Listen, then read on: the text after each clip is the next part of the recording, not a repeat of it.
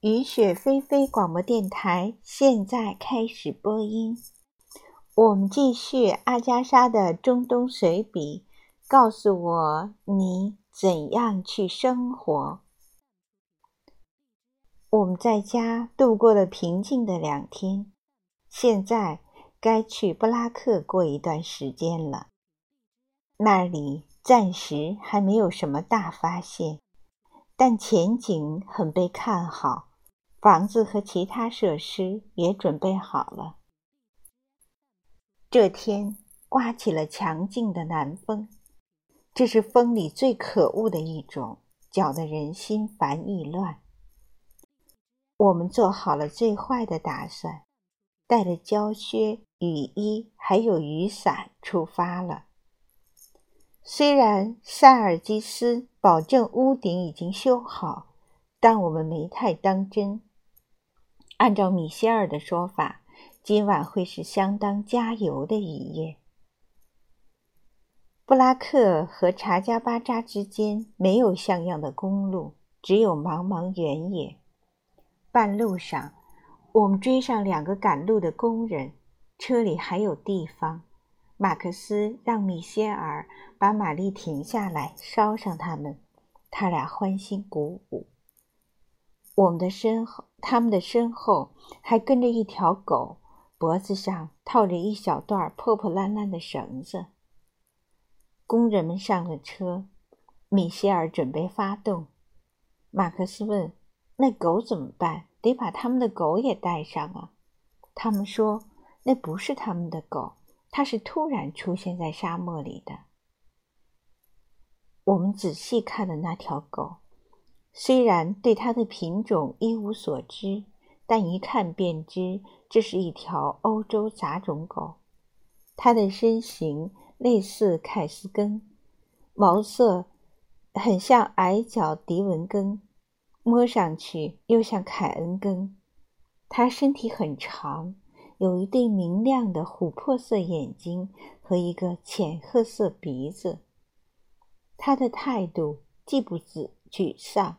也不自怨自艾，更不胆怯，和一般的东方犬不同。它舒坦地坐在地上，快活地看着我们，轻轻摇着尾巴。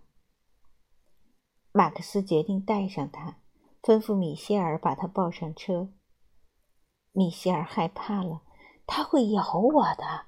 他迟疑地说：“是啊，是啊。”两个阿拉伯人说：“它肯定会吃人。”合作，最好把它丢在这儿吧。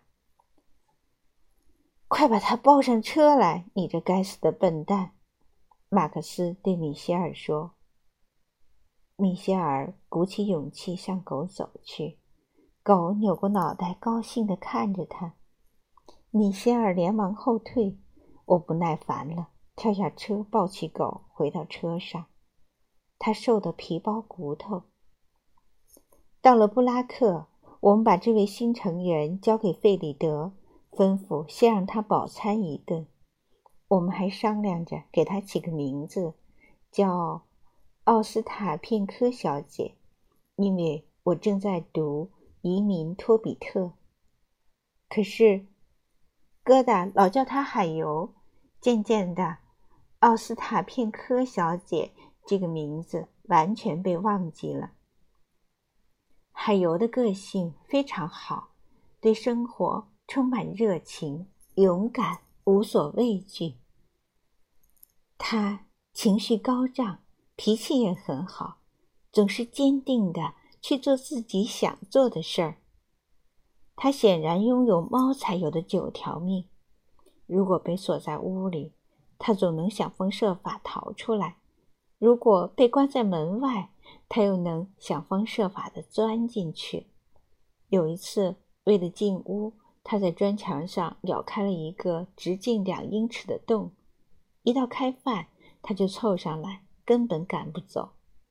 他从来不乞求，而是要求。我深信，有人曾经把一块大石头拴在海游的脖子上，试图淹死他，但他。渴望生活，咬断了绳子，奋力游到岸边，快活地穿越沙漠，以他准确的直觉跟上了两个阿拉伯人。海游的某些表现证实了我的想法。他愿意跟随我去任何地方，可一到要去贾格杰盖河，他就会定定地站在路边，微微摇着脑袋，然后跑回房子里。不，谢谢。他仿佛在说：“我可不想再被淹一次，真无聊。”